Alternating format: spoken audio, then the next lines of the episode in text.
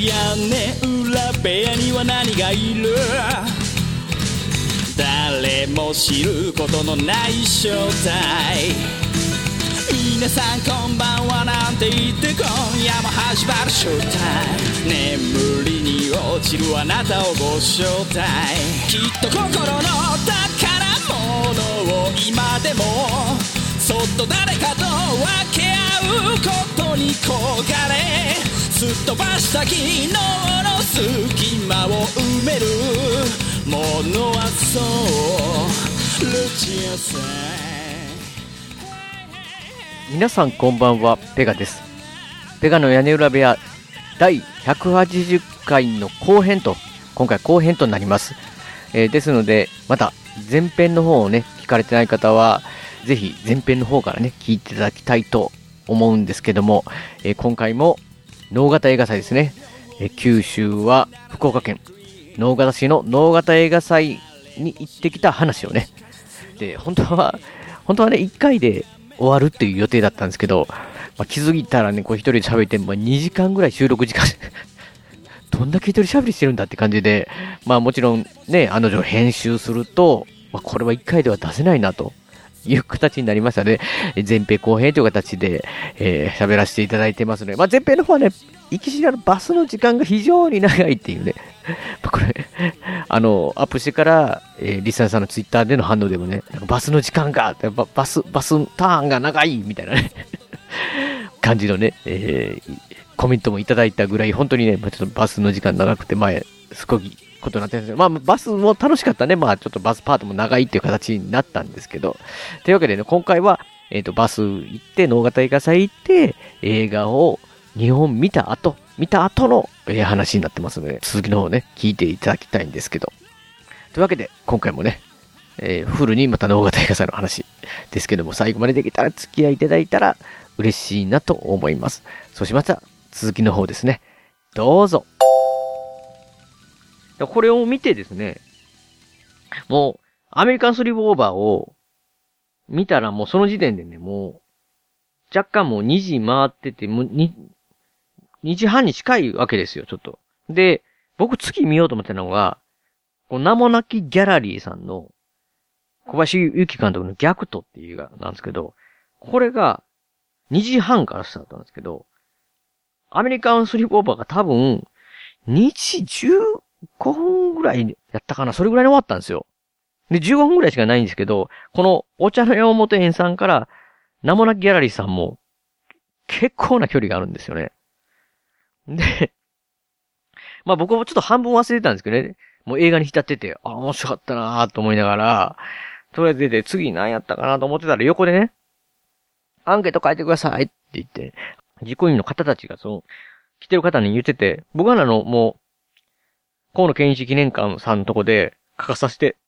いただいて提示してたんで、まあいいわと思ってたんだけど、他の方も書いてたりしてたんですよね。ほんならなんかある方が、いや、あの、次、ちょっと時間がないんで、いいですか？すみませんとか言って断ってる方がいてて、次時間がないんで、あ、そういえば自分どうだったかなと思って、こう、スマホとかで見てたら、あ、そういえば逆と見ようと思って、あ時間めっ、もうないやんと思って、そっからもう、ちょっと早歩きで行かな、もう、すぐ行かなあかんやんって。じゃあもう絶対ね、走って、走らな間に合わへんとか、そんな時間では全然ないんですけど、向かわな、ちょっと、じ余裕ないなと思って、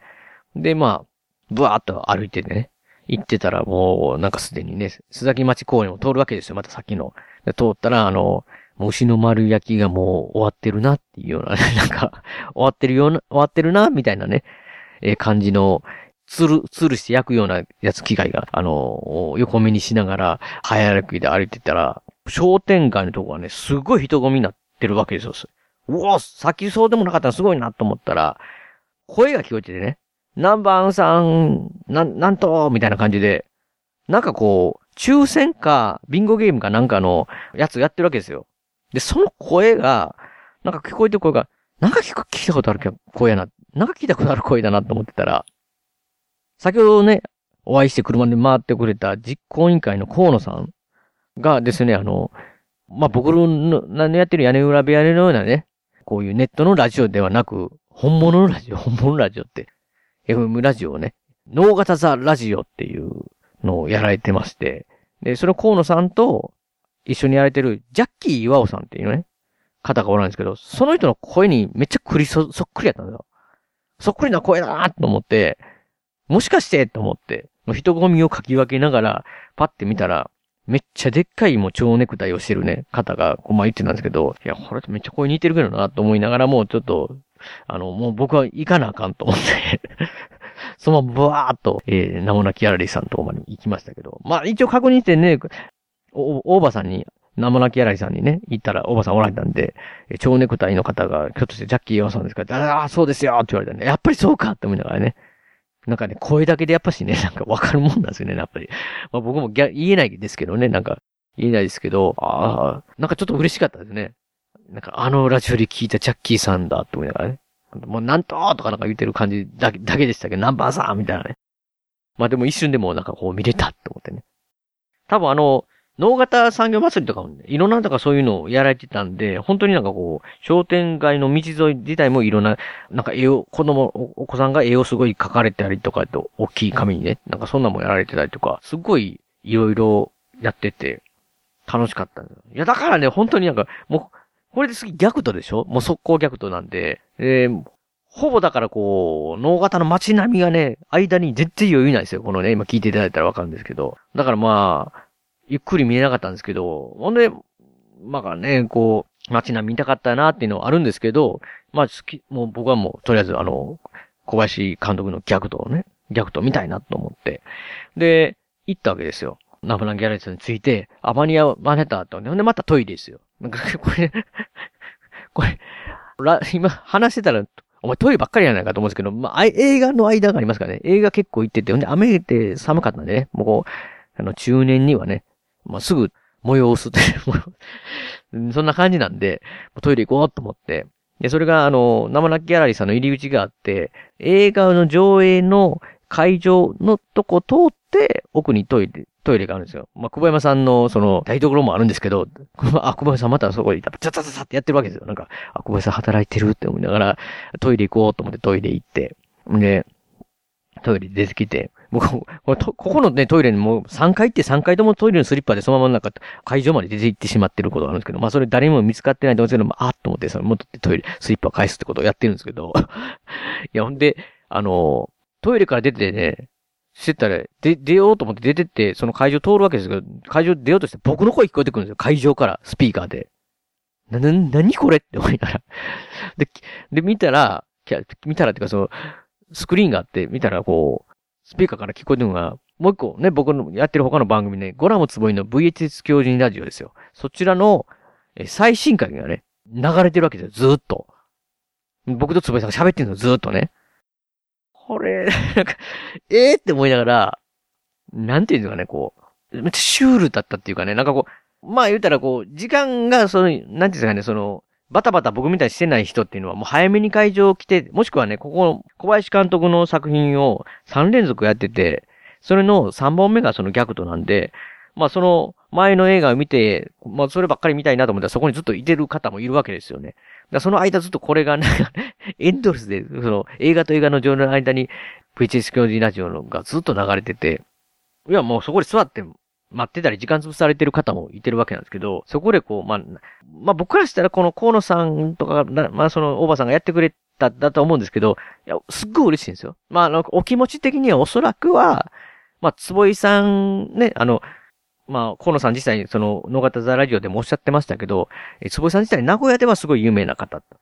ですが、九州では全然もちろんね、映画館の副支配人の方で、ですので、その、特に映画監督とかとかそういうわけじゃないんで、知られてないので、ネームバリュー的に。その辺がもっと、こう、事前に告知できたらよかったんですけど、難しかったですわって言ってたんで、そういう意味でも、ですし、まあもうそれよりもう一人ですね、僕出ることになってますんで、ペガって何もやねんって意味で、まあラジオを流しておけば、あこういうのが、その、要はトークイベントこれから始まるのに、あの、自己紹介的なこういうに、あの、流していってたら、こう、あ、みんなも、えー、こんなんがあるんだなっていうので、あいわゆる僕らのために流してくれてたんだと思うんで、あの、全然嬉しかったっていう、もうそれ、嬉しかったっていう気持ちをこう、まずそれが第一なんですけど、な、なんですけど、この、VG 教授ラジオのね、最新回っていうのが、まあ、要は、脳型映画祭に僕と坪井さん行きますよって、坪井さん、ほんで坪井さんと僕とでその、えー、トークしますよとか、まあ、シネマ競争曲流しますよ、流れますよっていう、まあ来てほしいって PR の回だったんですけど、まあその中で、要は、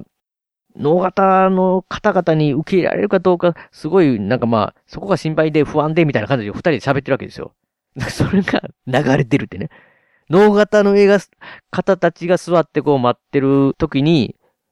受け入れられるかどうか不安なんですっていうのが流れてるっていうね。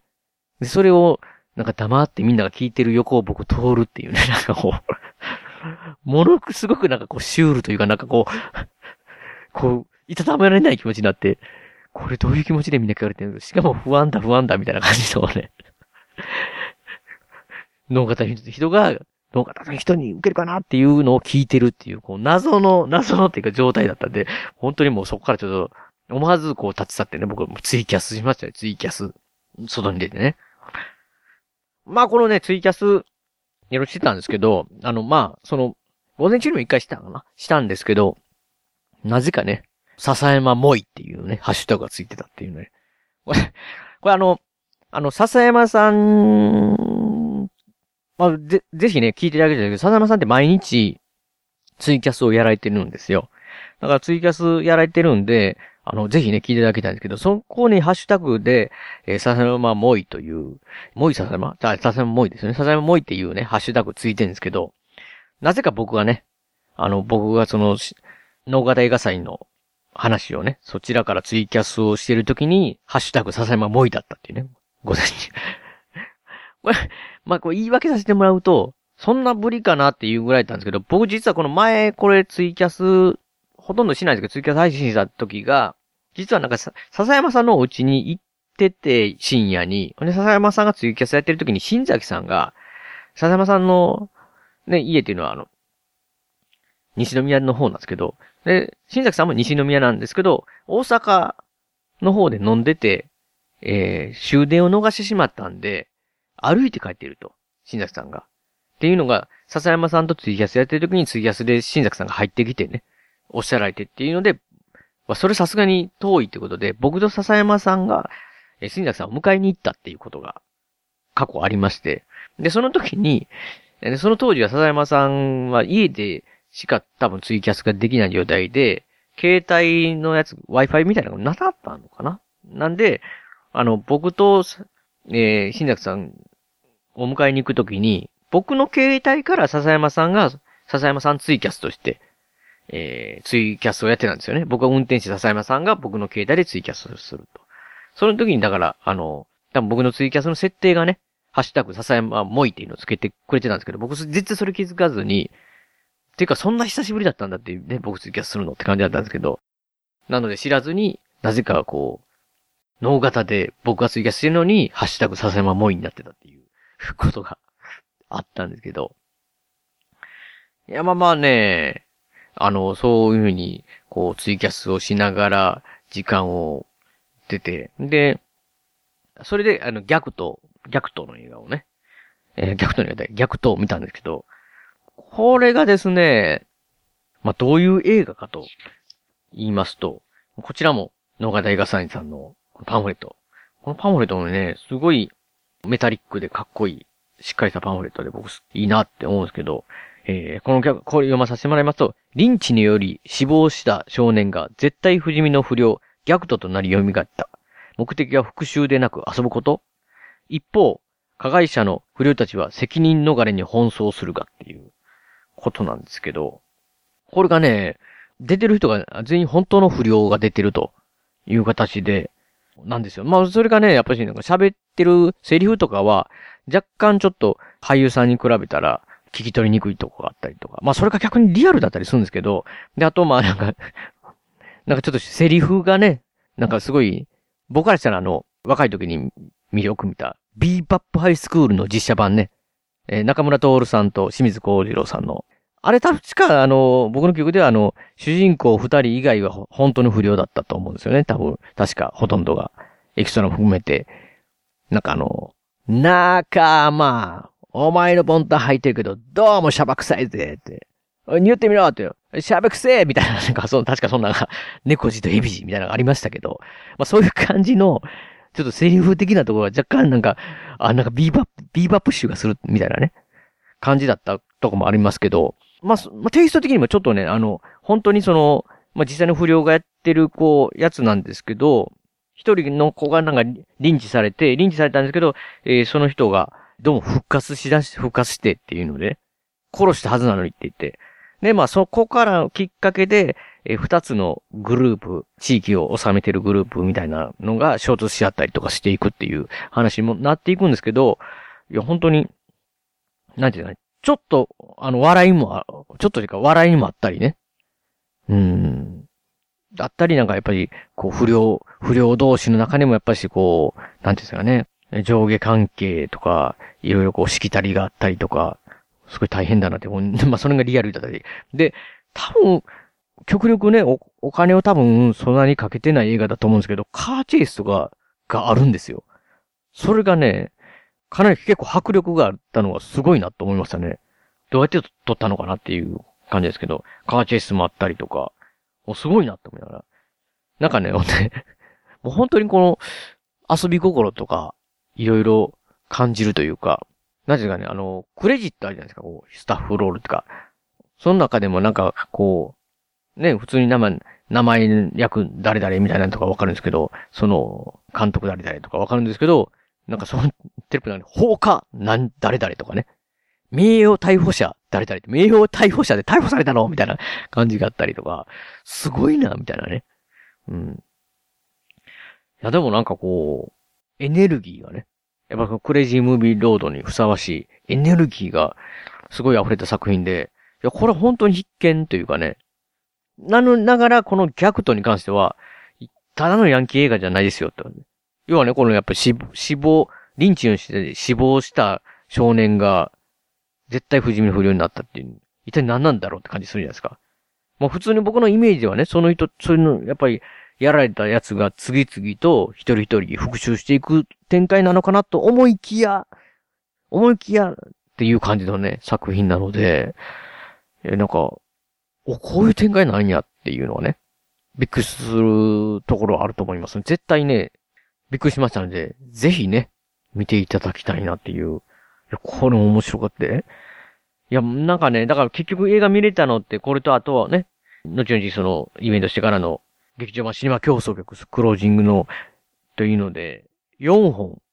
まあ4本しかというか、4本だけというか、4, 4本も、かもしれないですけど、見たんですけど、まあシネマ競争曲以外はもちろん初めて作品で、なんですけど、いや、どれも僕、めっちゃ面白いなと思って、いや、この本当にね、チョイスのセンスが、すごいなって、もう、どっからこういうのを見つけて、まあ僕はね、映画のことそんな詳しくないんで、映画通からしたら、あ、そら面白いでしょっていうラインナップかもしれないですけど、僕からしたら知らない作品ばっかりで、いや、それでいて、面白い作品ばっかりのこのセンスがすごいなって、こう、チョイスがって思って、いや、もう本当にこれだけで、しかも、無料だったわけですからね、なんか、すごいなって思いましたね。本当に、映画自体、うん、まあもちろん映画祭いろいろね、イベントありますけど、この映画がメインなわけで、その映画の、チョイス引っ張ってくるのがすごいなと思いましたね。いや、本当に面白い映画ばっかりありがとうございますという感じでした。飛び出システムって何やるんだろうねっていう会話を。すごいですね、それ。演者とか監督さんと触れ合えるし、スコーレが若松監督が立てた、はいはいはいはい。そこだけの話が聞けるみたいな。これはね、なかなかシネコンじゃないですよ。ないですよ、それは。いや、みんなスタンプカード押そうよ。坪井さんまで飛び出しましたもんね、あん あの時。終わったら外でたむろして喋ったりしてるわけですよね、我々。はいはいはい。疑似 4DX でやってくださいよの発想はそこにあったんですよ。おばあちゃんに、おばあちゃんに。そこではメールアドレス自体が連合赤軍ですからね。マジですか？そうですよ、そこをちゃんと押さえとかなきゃダメですよ。ああ、すみません。新肉まんじゅう、もう一回してくれます？名古屋の映画館シネマスコーレは JR 名古屋駅から西へ徒歩2分水色のビルが目印ですシネマスコーレに来ていただければ映画の同例が失敗かりますので、ぜひよろしくお願いします。えー、シネマスコーレでお待ちしております。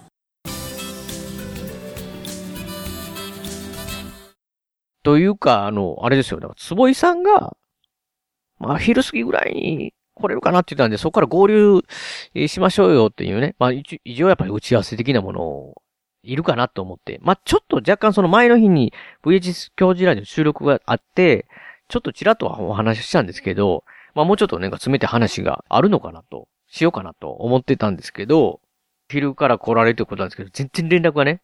LINE 見ても入ってないっていう状態で、これ、ど、どうすんかなと思ってね。だからツイキャスやってたら、結局ツイキャス中僕やってて、開始、要はその、トークイベント開始20分か15分かそれぐらいの時点で、つぶさん到着って形でね。でも結局話もほとんど打ち合わせゼロっていう感じで来ましたけど、もうそのツイキャスやってる時にね、あの、屋根裏部やってて、もう本当にリスナーさんはゼロかなと。まあ、九州に行ってね。とは思ってたんですよ。来ていただける方なんかいないなと思ってたんですけど、何かの方が来られてて、本当に嬉しかったですね。んで、あの、挨拶したり話させていただいた中でも、全くね、本当に SNS とかやってなくて、サイレントリスナーっていう方、おられてて、いやー、なんか、すごい嬉しかったですね。であとは、もう、毎日聞いてます。これ、毎日聞いてる人っていうのもおられたんですよ。屋根裏部屋を。ちょっと信じられないんですけど、ちょっと怖いですか？とか気持ち悪いですよね？みたいなこと言ってたんですけど、いや、そんなこと全然ないんですけど、本当に全然嬉しいだけなんですけど、いや、毎日聞いてくれてる。いや、だから本当にね、だから、こう、僕、大阪から、大阪から中心にね、僕住んでるんで、そこから考えると、遠い九州で、一度も会ってなくて、ここで毎日、ね、屋根裏部屋のメンバーのみんなのラジオを聞いてくれてる方がいててっていう事実がね、すっごい嬉しいですし、その中でもまあ、時間合わせてね、あの来てくれたっていうのが、ちょっとね、やっぱり、本当に、もう感動ですよね、なんか、一期一会っていうか、もう、もちろんその映画見ただけで、そうもう、それだけでよかったとか、ほんまにいっぱいあ、いっぱいあったんですけど、まあそれと一緒にですよね、本当になんかこう、そういうリスナーさんに会えたっていうのだけでも、なんかこう、来てよかったなと思いましたね。うん。まあこちらからすると、初めて、えーお会いする方なんで、いろいろ話をしようとする、するんですけど、なんか向こうの、向こうのというかそのリスナーさんの方、リスナーさんの方は、僕のことをね、むっちゃ知ってくれてるっていう。まあこれ、ポッドキャストやってたらいつもよく、えーよくというかね、今もね、何回か経験もしてるんですけど、いや、それにしてもなんかすごい、不思議だなと思うし、嬉しいなと思いますし、本当にこう、離れた場所でも、僕のこと知ってくれて聞いてくれてる、その毎日生活の中に、えーなっている方が、いてるんだっていうのはね、すっごい嬉しいなって思って、なりましたね。もうそれだけで本当にやっぱ感動ですよ。うん。というわけでね、ここでちょっと、まあ、笹山さんのね、今回の一曲というのをかけさせていただきたいんですけど、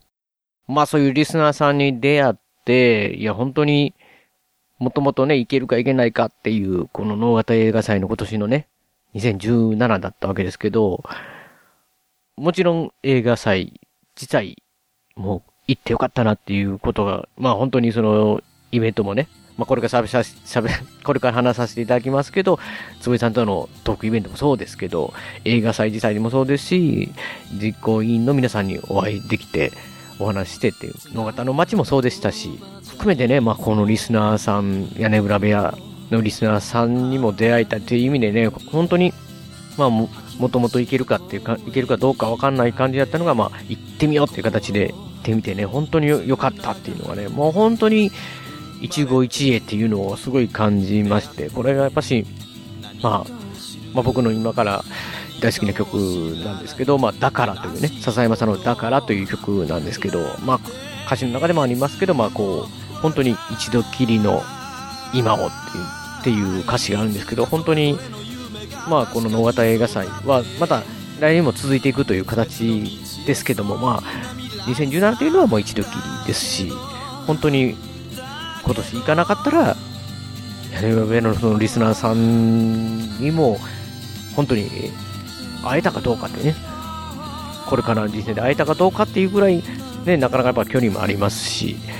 というわけでね、本当になんか一瞬一瞬をね、まあ、あの、一度きりっていう当たり前ですけど、今っていうのはもう二度と持ってこないっていう意味で、こう大切にしたいなっていうのを改めて思いましたので、まあそういうわけで、笹山さんの曲、聴いていただきたいと思います。えー、笹山さんで、シングル曲、だから、ルーバージョン。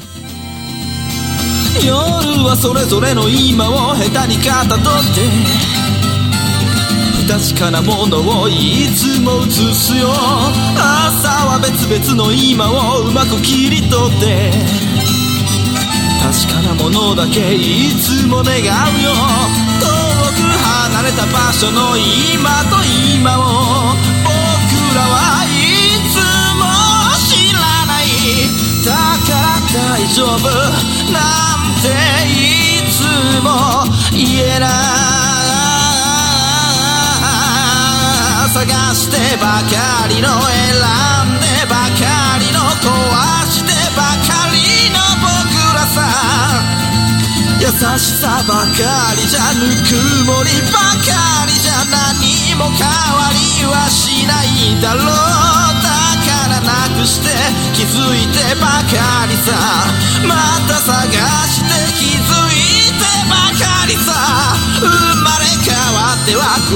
返して間違えては繰り返して繰り返すほどにまだ途中さ。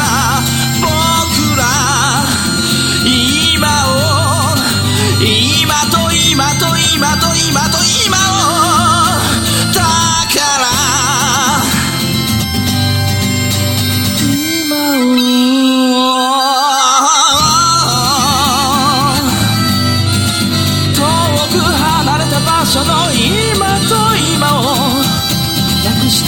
もの死んでしまったもの生まれ変わってもまた巡り合って抱きしめ合えたらなんて言えない。ありえない。それでも生きろ一度きりの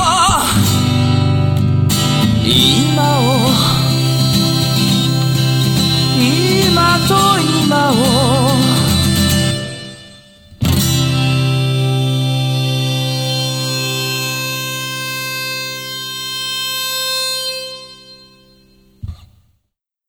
いや、だからもうそういうのもあって、そうやって来てくれたおかげでね、やっぱりちょっと、力になりますよ。僕も、僕もちろんね、坪井さんがメインで坪井さんとこお手伝いするだけと言っても、やっぱ、二人で舞台というか前に上がってお話をさせてもらいますので、そこでね、全く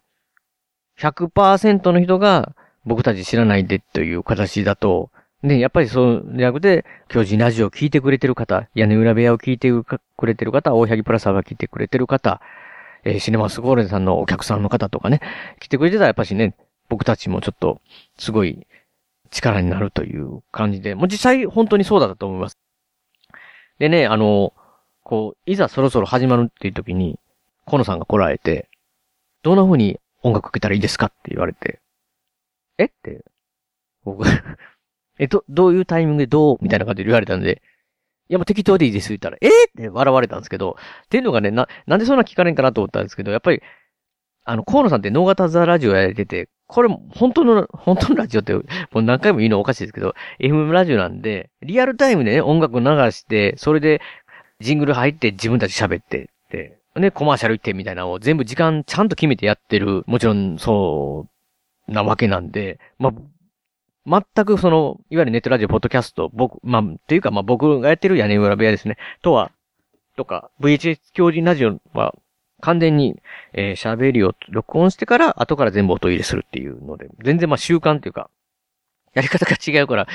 理解され、一瞬ね理解されなかったと思うんですけど、いや、あの全部入れてから後から入れんですよ、言ったら、あ、そうなんですかって言うから、ほんとにどうしましょうって言われて、いやまあ、それはもう音楽こう流してもらってって、適当にこう、っていう風な 感じで、決めだけして、で、坪井さんと話したら、まあ、えー打ち合わせはペガさんいつも通りで。っていう感じのぐらいのね。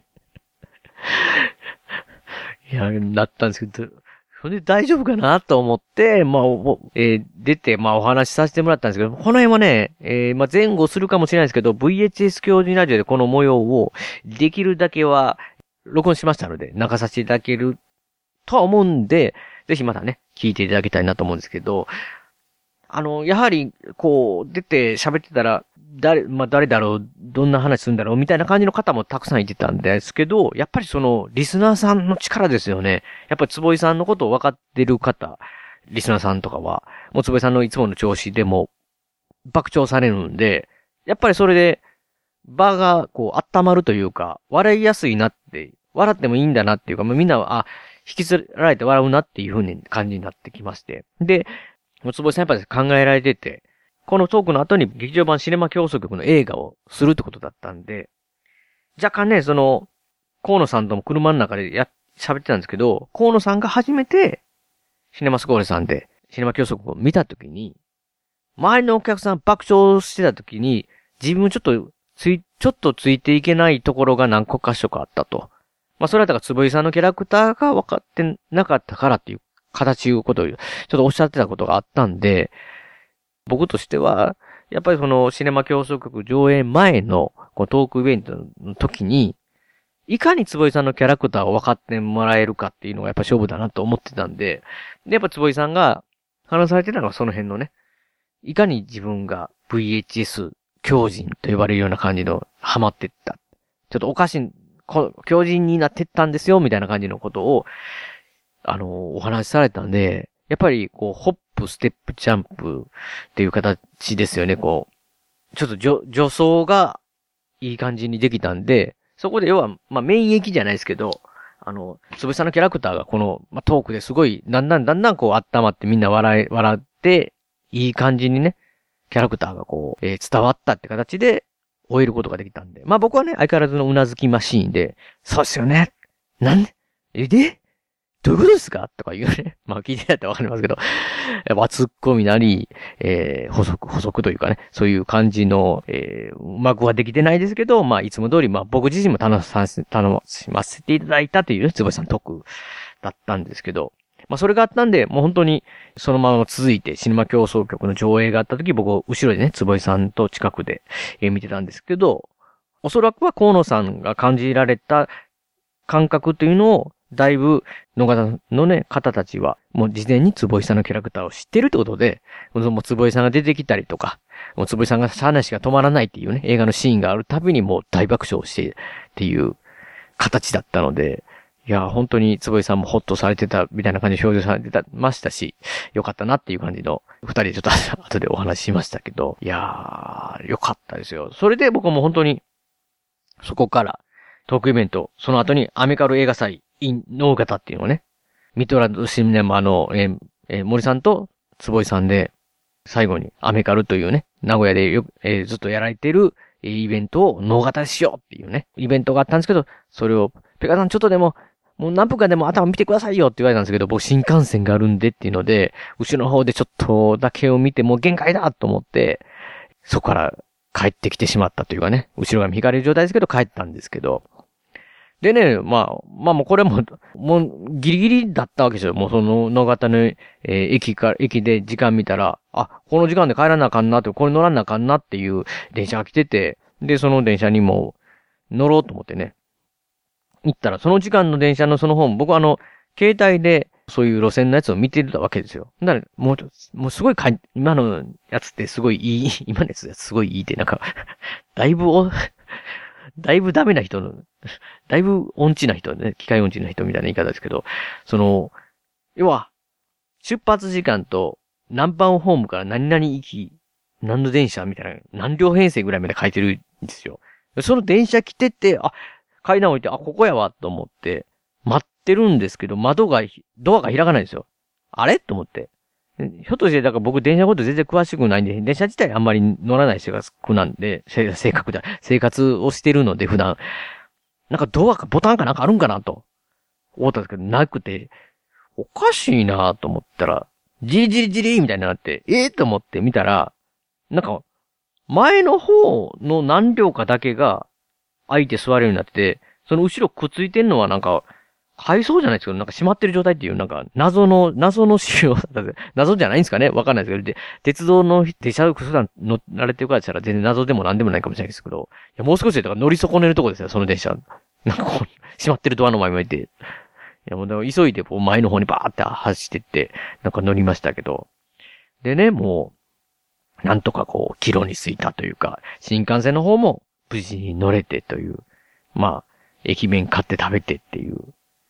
うん、感じで、まあ帰っていったっていうことなんですけど。いや、まあすごいね、ちょっと、まあ結局、家着いたのはもう12時、夜の12時ぐらいでしたかね。まあそこからな、なぜか、まあ深夜しばらくしてからこう収録をね、まあ屋根の部屋ではなく、えー、もう本当は寝ようと思ったんですけど、ちょっと、笹山さんと、えー、おお話しする必要があったんでお話ししてたら、まあちょっと、おやぎプラスアルファね、他番組になりますけど、おやぎプラスアルファの収録しましょうかって形で、そこでまあ、直後のね、僕の疲れた声、撮ってますので おやぎプラスアルファのあの、第82回ですね。ホットロードアルファってね。まあまさにあの、クレイジームービーロードから帰ってきた直後のホットな状態で喋ってるっていう。まあ逆に言ったら、疲れ切ってる声で喋ってる、ライブ感がある状態の回がありますので、ぜひね、それも聞いていただき、そちらも聞いていただきたいなと思うんですけど、いや、ま、そういう感じで、すっごい長くなりましたね。こう一人で喋ってるのにここまで長くなるかっていうぐらい喋りましたけど、えー、すごい楽しかった、楽しかったですし、なんですかね、足りない。時間が。先ほど言いましたけど、脳型の街並みを見たいわけですよ。本当にね、さ、先の映画を僕、最初に見た、河野健一記念館とか、病院やってる大正時代のすごいね、いい味が出てる建物だったりとかね、レトロな街並みが結構いっぱいあったんですよ。僕、で、あと、その、ノーガザラジオさんの撮られてるたまそこのスタササテライトスタジオですね、収録してる。もう一瞬だけ撮って写真パッて撮ったりとかしましたけど、まあ、焼きパスタもそうですよ。心残りが多すぎるというかあ、当たり前ですよね。映画のフェスティバルなんで、映画を、要は僕4本見てるわけですよね、トータル。なんで、そんなにいろんなとこ行けないですよね。なので、なんかこう、やっぱり2日って、なんかこう、その映画を見まくるっていうのも、まあ僕みたいにバーッとなるべく進めて見るっていうのももちろん最高、全部映画をすごい面白かったですしね。もう最高なんですけど、なんか一本だけ見るとか二本だけ見るとか決めて、二日とも来て、こう街並みを楽しむとか、このイベントを楽しむ他のね、っていうのも、すごいいいかなっていうか、まあそれぞれね、その楽しみ方があって、映画ばっかり見るのもいいですし、映画と共に脳型の街、本当に、すごい、なんかこう、うん、よかった。まあ、ちょっと雨も、雨降ってましたけどね。いや、でも、雨降って僕商店街の中でツーツル、ツーツル、ツーツルスペースになってましたけど。いや、もう、なんかこう、やっぱりこう、二日ぐらい行ってね、泊まりで行って、ゆっくりして、思いっきりこう、脳型の食べ物も、僕結局カレー焼きだけでしたからね。その、まあ、あの、あ、そう、これを言うのを忘れたら怒られますよ。あの、久保地下へ、久保地下映画祭に何で、スナック久保地下、久保山地下さんの作られた手羽先も食べさせてもらって、それもすごい美味しかったです。だからやっぱ本気、やっぱ本気ですよね。本気で。いや、なんかこう、すごい美味しかったですんで、本当に、だからそれ、それ、それとカレー焼きですよ。ですのでね、なんかもっともっと本当に地元のお店も行きたかったですし、街並み見たかったとか、行ってないとこもね、行けなかった、要は上映場所もありましたし、布団持ってったらね、泊まってもいいですよ、みたいなね。タバコ屋さんみたいなのがああったりもしてたみたいなんで。いや、もう本当にね、全然足りないよ、時間があって、思いましたね。リスナーさんとも、それぞれね、もっともっとゆっくりお話ししたかったですし、うん、心残りもありましたけど、最高に濃密なイベントもすごい楽しかったですし、いや、だからこう、このイベントをね、そのトークイベント含めて全部、あの、無料でって語ったんで、いや、こう、もちろんこの映画を引っ張ってきたり、それをね、形にする、野方映画祭、河野さんはじめね、皆さんの、まあ、おばさんもそうですし、お会いした、あの、ご挨拶された木戸さんもそうですけど、本当になんかこう皆さんのお力で実現してる、情熱実現してるっていうのは、すごいなって思いましたし、それね、こう、バックアップをね、あの、していただいてる、まあ、まあ、スポンサーと、スポンサーっていうかね、あれですよね、その、公園の方ですね、能形市、能形市教育委員会、能形市商工会議所、能形市観光物産振興協会さん。まあ、その他諸々他のね、まあ多分その辺の資金繰りっていうか、そんなもすごい大変だと思うんですよね。もう映画もそうですけど、映画を引っ張ってくるのもそうですけど、本当になんかこう、そして、まあこう、えー、それぞれのこう、ブースに、ブースにいてる人方も皆さんなんかすごい暖かかったですよね、本当にあの、山本園さんの方もそうですし、な、名もなきギャラリーの方でも、多分誰だ、誰かあんまり分かってない。まあ僕途中でその黄色いね、スタッフ T シャツ着てましたけど、誰か分からない人でも行ってらっしゃいみたいな、お帰りなさいみたいなね。えー、挨拶してくださって、なんかすごいね、温かみもあるし、情熱もあるし、みんな本気だしっていうね。もてなしの、すっごいいい時間でし、なんかこう本当に気持ちいいし、心地いいなっていうね。うん。あ、来た、ノーハダシ好きになりますよ。映画も本当に、えー、見たくもな、また、なんかもっともっと見たいな、やっぱり、だって全然知らない映画ばっかしで、しかもそれがすごい面白いのばっかりでしたからね。映画も見たいなと思ったし、っていうのが、うん。俺ね、だから本当に、ご興味出たれた、出られた方はね、来年も、来年もそうなんですよ。2018年決定ツイッターで見てたらね、あの、2018ありますって書いてたんで、野方映画祭。ぜひね、来年行っていただきたいなと思いますね。もう、ちょっと喋りすぎですよね。いや、本当にね、なんかこう、バス、バスの下りが長すぎたんですけど、いや、まあ、とにかくね、どっからどう切っても面白かった。どっからどう切ってもたの、もう一回行きたいな、楽しいなっていう。うん。大型映画祭。最高やんって、ね、一言言ったら最高やんなんですけど、いや、むちゃくちゃ良かったなとしか、うん、いや、本当に、ぜひね、大変だとは思うんですけど、本当に大変だと思うんですけど、あの、続けていただいたら、すごいね、まあ、あの、来年もいけるかどうかわからないんですけど、屋根裏部屋的にはね、応援させていただきたいですし、いるか？って言われるかもしれないけど、させていただきたいですし、本当に純粋にこう、なんかこう、思ってた以上に楽しい、気持ちいいですし、なんかこう、行ってよかったと思えるイベントでしたね。というわけで、能形映画祭、行ってきたよという。うん。なんかバス時間な、バスの話長かったけど、帰りの新幹線一瞬だったなっていう。新幹線はね、やっぱりスッと